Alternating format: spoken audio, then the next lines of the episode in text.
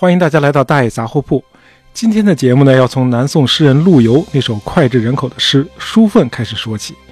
呃，诗里有这样一句，叫“楼船夜雪瓜洲渡”，讲述的是这个宋高宗绍兴三十一年，也就是一一六一年的十一月，这个金主完颜亮率军攻打南宋，宋军呢在瓜州一带据守。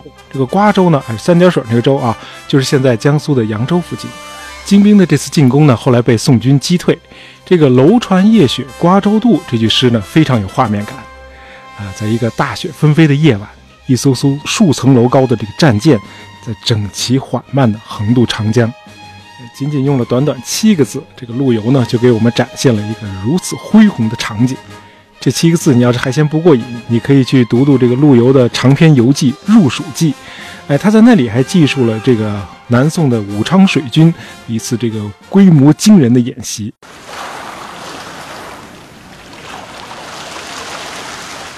按照他的描述，参加演习的二三十丈的大舰就有七百多艘，你想想这规模。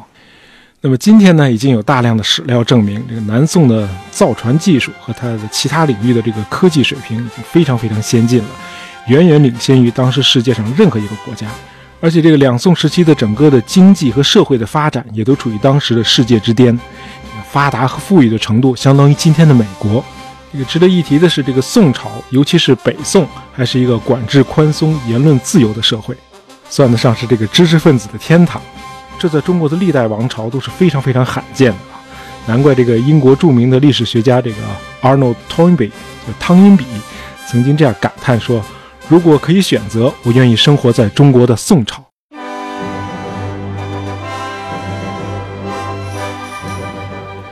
今天可能很少有人知道，这个在宋代，中国是世界上无人能出其右的科技大国。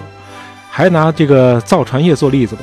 这个南宋有一位地理学家叫周去飞，他对这个南宋的大型的海船做了这样的描述：舟如巨势，帆若垂天之云，舵长数丈，一舟数百人。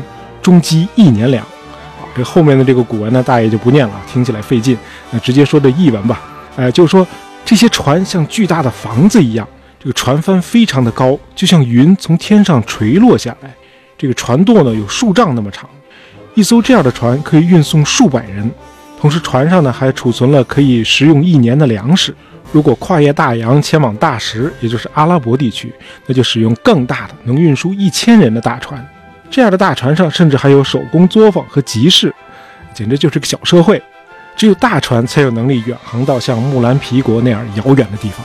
说到这儿，你可能像大爷一样得出这样一个结论：就是一百多年以后，这个郑和率领的那些巨大的宝船，显然不是明朝初期突然的这个创新和发明。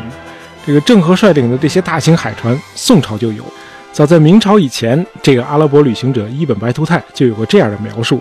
这个中国的帆船，大的有十二根桅杆，小的也有三根桅杆。另外，早在这个南宋期间，中国的商船就已经航行到了非洲西部了。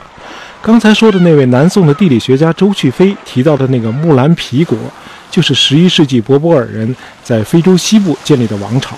按照他的技术，这个南宋的商船当时就已经到达了这个木兰皮国，而且这条海上丝绸之路似乎是一条固定的线路。明朝初期的郑和的船队，基本上也是沿着这条固定的海路在航行。郑和的手里甚至很可能还有宋朝的商队遗留下来的海图。那这个我们国家的这个主流史学家呢，今天只谈这个郑和下西洋，几乎无人提及这个宋朝商船的远航。那在大爷看来，这一个原因呢是这个郑和下西洋确实规模很大啊，动辄就五六十艘巨舰。宋朝再有钱的商人，他也整不出这么大动静来。另外呢，这个郑和下西洋呢是个奉旨的国家行为，动员了太多的社会资源，自然会在全社会产生巨大的影响。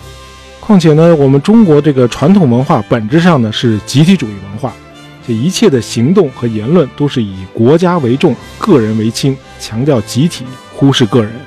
即便在古代有个别的中国商人实现了环球航行，他也不会被中国的主流社会关注和记录。啊，因为这个只有帝王将相的活动才会进入史料，大家这个解释你满意吗？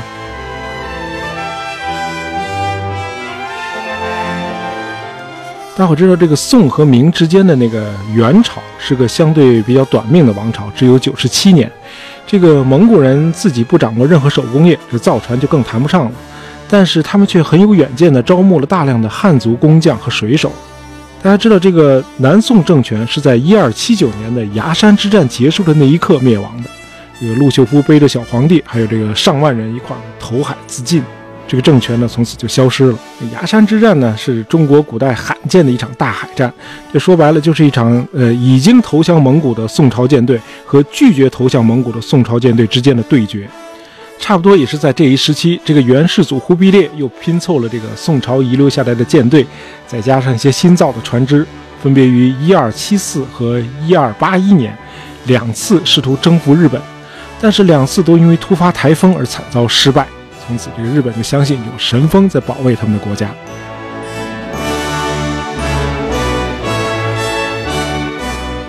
好，除了战船，这个元朝时期宋朝遗留下来的那些商船仍然很活跃，始终保障了这个海上丝绸之路处于畅通的状态。这条航线的海运一直很繁忙。这个马可波罗，据他自己说，就是沿着这条海路最终回到他的家乡威尼斯的。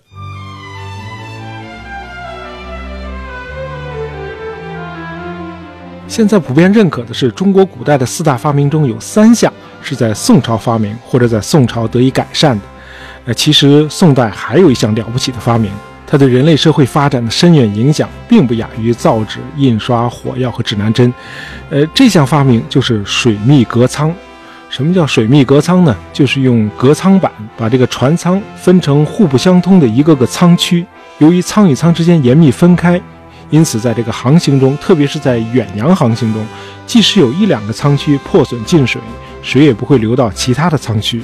从船的整体来看，呃，仍然能够保持相当的浮力，不至于沉没。直到1795年，这个英国海军的总工程师 Samuel Bentham 本瑟姆将军受这个皇家海军的委托，第一次采用中国人首创的水密隔舱技术建造新型的军舰。后来，这个本瑟姆的夫人在为丈夫所写的这个传记中指出。这不是本瑟姆将军自己的发明，他自己曾经公开的说过，水密隔舱在古代中国就已经开始使用了。从此，这个宋朝先进的水密隔舱结构逐渐被欧洲乃至世界各地的造船工艺所吸收，至今仍然是船舶设计中重要的结构形式。当然，这个造船和航海术仅仅是宋朝取得科技繁荣的一个方面，在这个长达三百年的朝代里。冶金、纺织、火器、风力，甚至天文学都取得了长足的进步，而且都位于这个当时的世界前列。英国学者李约瑟在他的煌煌巨著《中国科学技术史》的导论中写过这样一句话：每当人们在中国的文献中查找一种具体的科技史料时，往往都会发现它的焦点在宋代，不管是在应用科学或者在纯粹科学方面都是如此。这又是怎么回事呢？为什么唯独宋朝能取得如此惊人的科技进步呢？对呀。哎，大家认为这个一个国家的科技进步需要两样东西来推动，一个呢是全社会的自由活跃的思想，另外一个呢就是商业的繁荣。而这两样呢，这个宋朝全都具备。这个宋太祖赵匡胤立国之后，曾经在太庙里刻下祖训。其中有一句就是“不得行路士大夫及上书言事者，不许杀文人，不许杀议论国政的人。”这可是中国历史上空前绝后的开明政策。要知道，这个开明的政治以及这个活跃和自由的思想，是一个社会取得文化和科技成就的最重要的前提。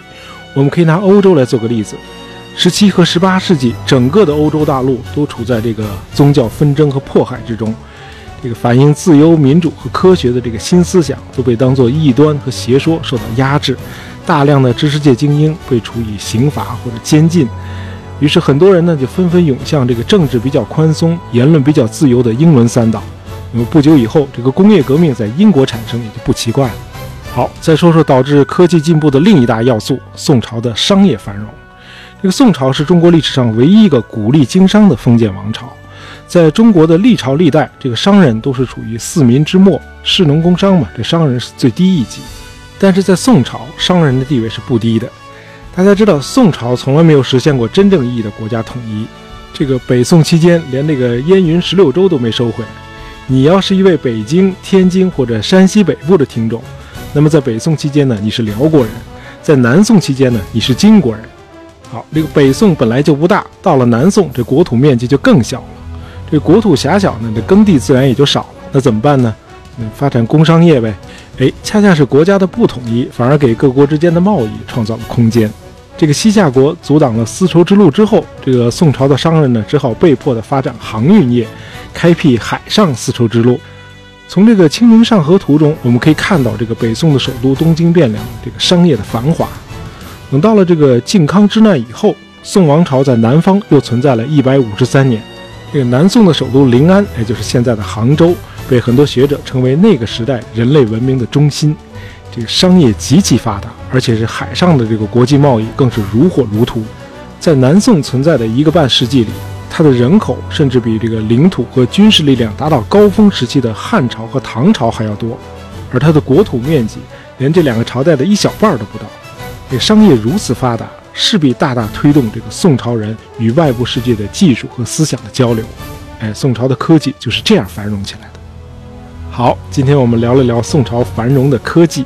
喜欢大爷杂货铺的朋友，别忘了订阅我们的专辑，这样你就不会错过我们的新节目了。感谢大家收听，咱们下期再见。